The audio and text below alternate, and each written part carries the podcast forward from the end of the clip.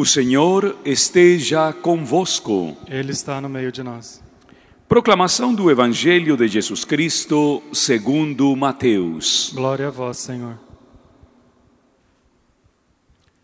Naquele tempo, disse Jesus aos seus discípulos: Em vosso caminho anunciai, o reino dos céus está próximo. Curai os doentes, ressuscitai os mortos, purificai os leprosos, expulsai os demônios. De graça recebestes, de graça deveis dar. Não leveis ouro, nem prata, nem dinheiro nos vossos cintos, nem sacola para o caminho, nem duas túnicas, nem sandálias, nem bastão, porque o operário tem direito ao seu sustento. Em qualquer cidade ou povoado onde entrardes, informai-vos para saber quem ali seja digno. Hospedai-vos com ele até a vossa partida. Ao entrardes numa casa, saudai-a. Se a casa for digna, desça sobre ela a vossa paz. Se ela não for digna, volte para vós a vossa paz.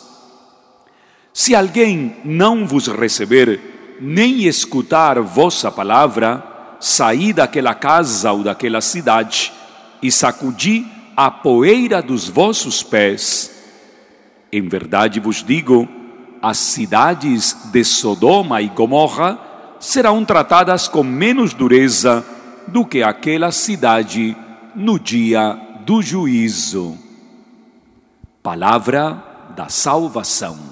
Glória a vós, Senhor. Na quinta-feira passada próxima, comentei com vocês, fazendo um eco do nosso dia da palavra de julho, a grandeza da profecia de Oseias. É impressionante constatar a ternura com a qual este profeta vai delineando o seu encontro e o seu relacionamento com Deus. Hoje emerge a figura paterna, como um pai ensina seu filho a caminhar. Belíssima imagem.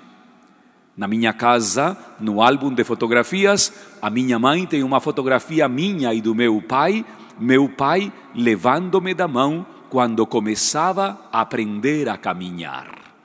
É emocionante hoje, já depois de tantos anos, ver, entender e compreender que alguém um dia te tomou pela mão e te ensinou a caminhar.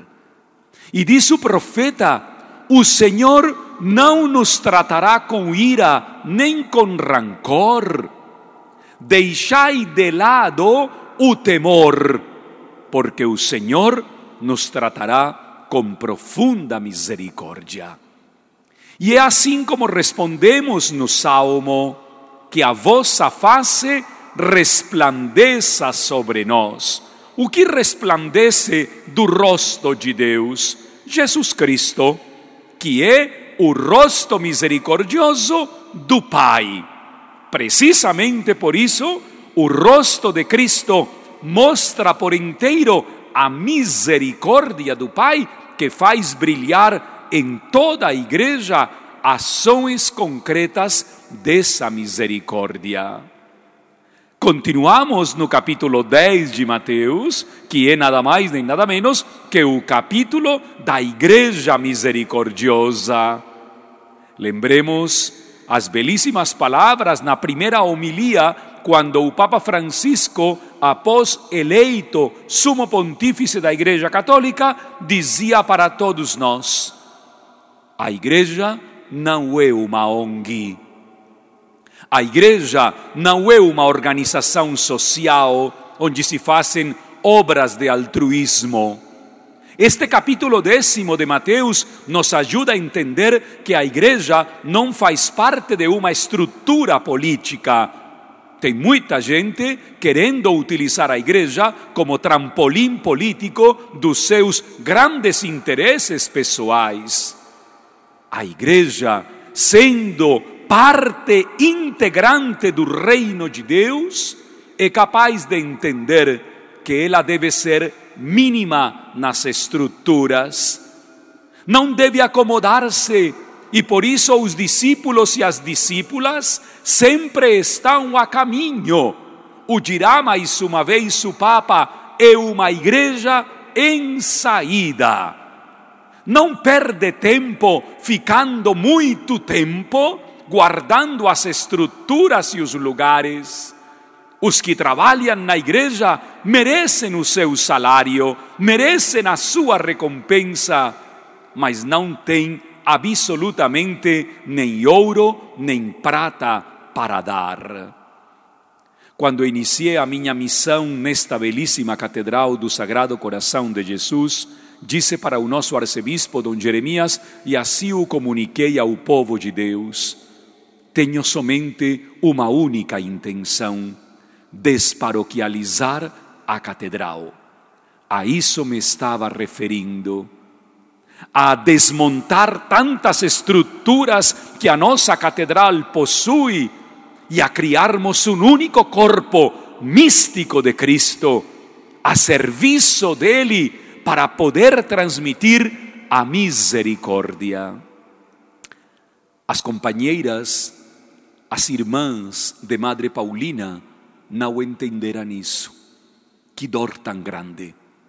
Paulina queria servir aos pobres e a sua superiora não lhe permitia nem sequer aproximar-se dos pobres. Às vezes as estruturas vão impedindo as obras de caridade.